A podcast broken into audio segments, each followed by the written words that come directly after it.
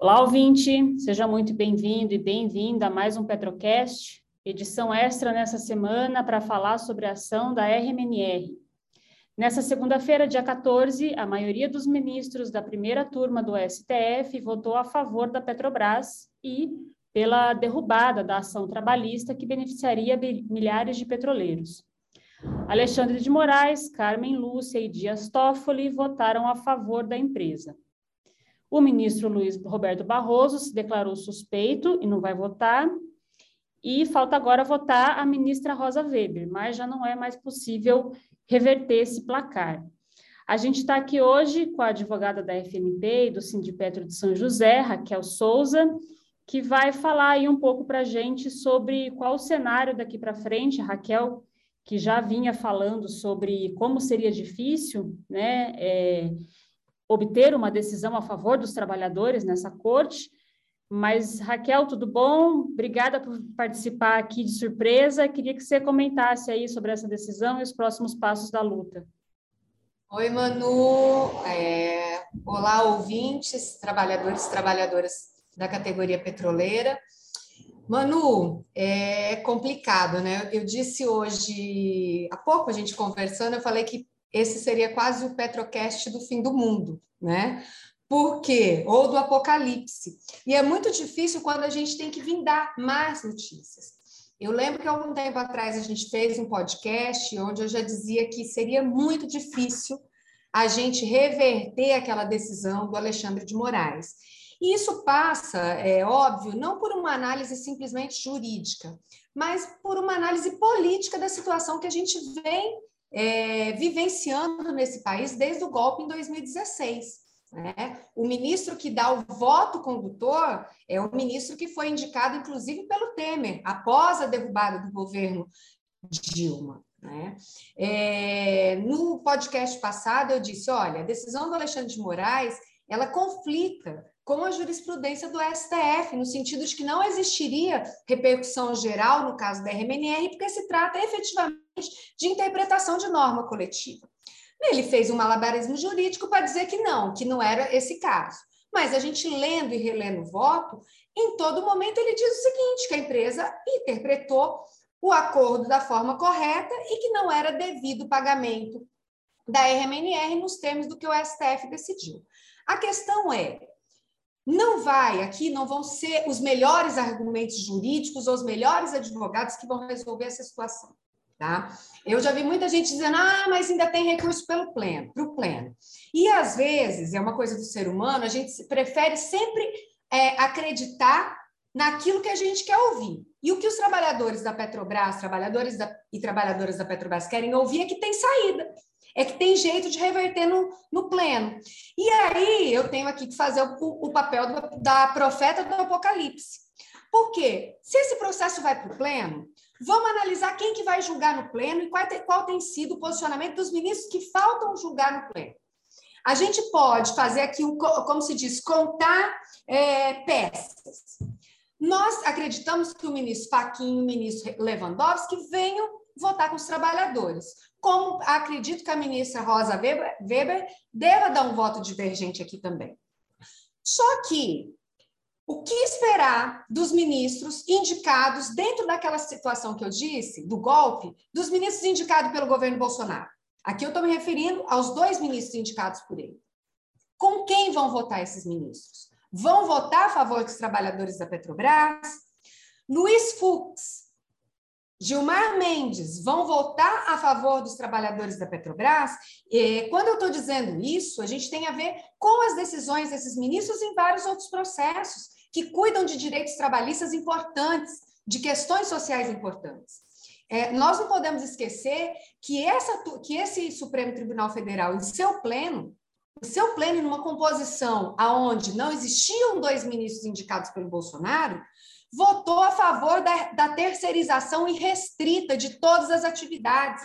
E hoje já abre a porta, inclusive, para acabar com o concurso público e para acabar com o serviço público em geral. Então, é, existem os inocentes e os esperançosos. Né? Eu sou esperançosa, mas eu não sou inocente. Eu não acredito que o pleno do tribunal, do, que o pleno do STF vá dar uma decisão favorável a gente. O que vai acontecer no pleno do STF é a manutenção da decisão do Alexandre de Moraes. Não estou falando isso porque eu tenho bola de cristal, mas isso passa por uma análise coerente da situação que a gente vive nesse país e das decisões proferidas dentro daquele tribunal. Então, é difícil ouvir isso porque isso vai ter reflexos sérios para todos os trabalhadores da Petrobras. Isso significa que quem, inclusive, tem ação rescisória em andamento corre o grande risco de perder só vai estar livre dessa situação quem já teve processo transitado em julgado e que a Petrobras não entrou com ação rescisória dentro do prazo. O restante vai perder. E é uma perda grande, é uma redução salarial imensa, é uma injustiça. Mas é aquilo, nós temos agora que escolher o que a gente quer. Ouvir palavras bonitas e de conforto, ou ouvir que só vamos mudar essa situação se mudarmos a situação política desse, dentro desse país. É difícil aqui, muitas vezes, falar o seguinte: é necessário lutar. Nós temos agora um acordo coletivo, em setembro nós temos a data base da categoria. E eu sei que, é, que é, é fácil dizer, ah, é necessário que a categoria lute na campanha salarial, na data base, para garantir a RMNR no acordo coletivo. É fácil dizer, mas não é fácil fazer porque nós sabemos das dificuldades também que é hoje a categoria levantar a cabeça. Não só a categoria, mas como os trabalhadores desse país todo, que durante, desde 2016, só vem sofrendo ataques, que passaram por uma pandemia onde mais de 600 mil morreram. Ou seja, a gente vem de um período de derrotas e não é simples levantar a cabeça. Mas é a única saída. E é para isso que a gente tem que estar preparado. Nós temos aqui dois grandes objetivos nesse ano. E eu acho que o primeiro dele passa por mudar os rumos desse país.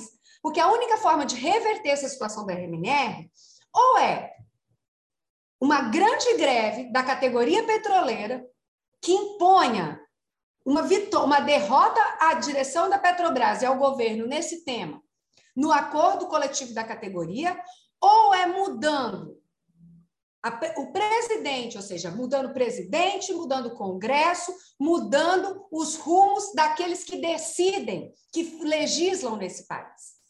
Porque se não tirar Bolsonaro e sua turma, não vai ter RMNR. Não se garante também que qualquer outro presidente que entrar vai garantir isso. Mas nós sabemos que a luta por eleger um candidato ou candidata que seja comprometido pela comprometido com essa luta dos trabalhadores é essencial. Porque nós temos que cobrar de todos os candidatos que hoje se dizem comprometidos com os trabalhadores e com as trabalhadoras, que caso venham a ganhar a eleição, que determinem um acordo nos autos desse processo e voltem a pagar a MNR, porque isso é possível. Bom, nós, enquanto advogados, vamos interpor todos os recursos possíveis todos os recursos possíveis. Mas é aquilo. O que ganha essa, essa, o que vai determinar aqui não são as belas palavras escritas numa folha de papel, é a realidade concreta. Se a gente não impuser, se a gente não conseguir impor uma derrota a esse plano de destruição da Petrobras ou do país, adeus RMNR. As palavras são duras, mas ou os trabalhadores e trabalhadoras petroleiras vão estar atentos a isso, ou vão ficar ouvindo cantilenas, cantigas de ninar, dizendo: não, mas ainda tem uma possibilidade no pleno. A história está aí para mostrar, os fatos estão aí. Enxerga quem quer ver, ouve quem quer ouvir. Raquel, muito obrigada pela sua participação aqui e eu quero aproveitar para dar um recado para a categoria de São José dos Campos.